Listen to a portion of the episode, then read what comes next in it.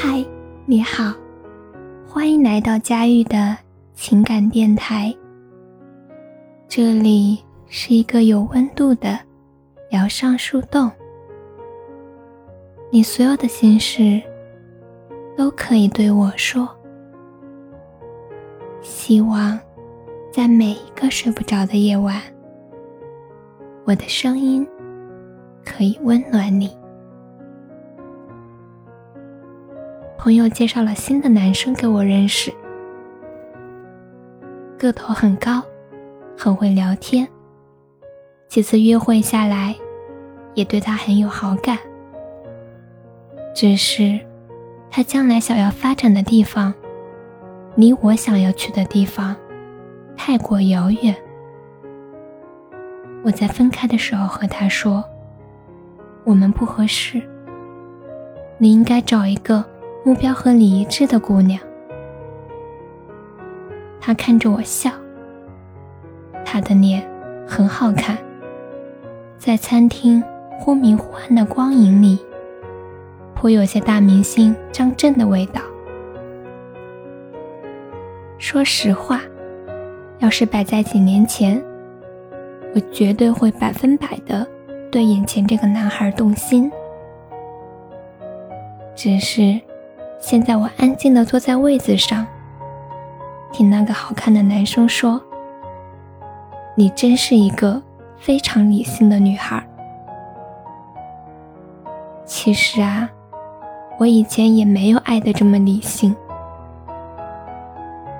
人越长大，就越理性，越想搞清楚，在这段关系里，每个人的位置。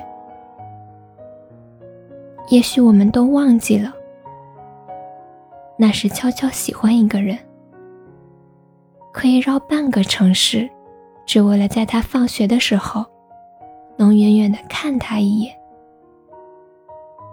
社交网站上，小心翼翼的看他的状态，生怕不小心点的赞让别人发现。在朋友们聊天的时候，听到关于他的事。立刻假装默不作声，事不关己，但仍然细心的捕捉每一个故事情节。那时候爱的莽撞，一头热的扑在他身上，把他每一句话、每一个回复都当成圣旨一样的膜拜。那时候朋友都说我太像个小孩子。只有小孩子，才那么不计得失的付出，毫无回报，也无所谓。那时候，大概是我在爱情里最感性，也最可爱的时候吧。现在的感情里，也时常会被打上理智的标签。也有人说，真羡慕。可以这么理性的分析每一段关系，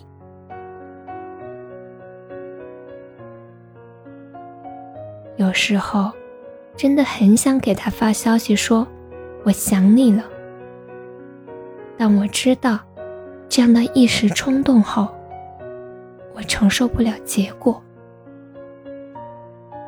于是只能按耐住想念，告诉自己，明天醒来的时候。大概就会忘记，这些年来的爱情，都是越爱越累，精疲力尽，都不再愿意主动。于是两个人冷淡了几天，就各自换了新的约会对象，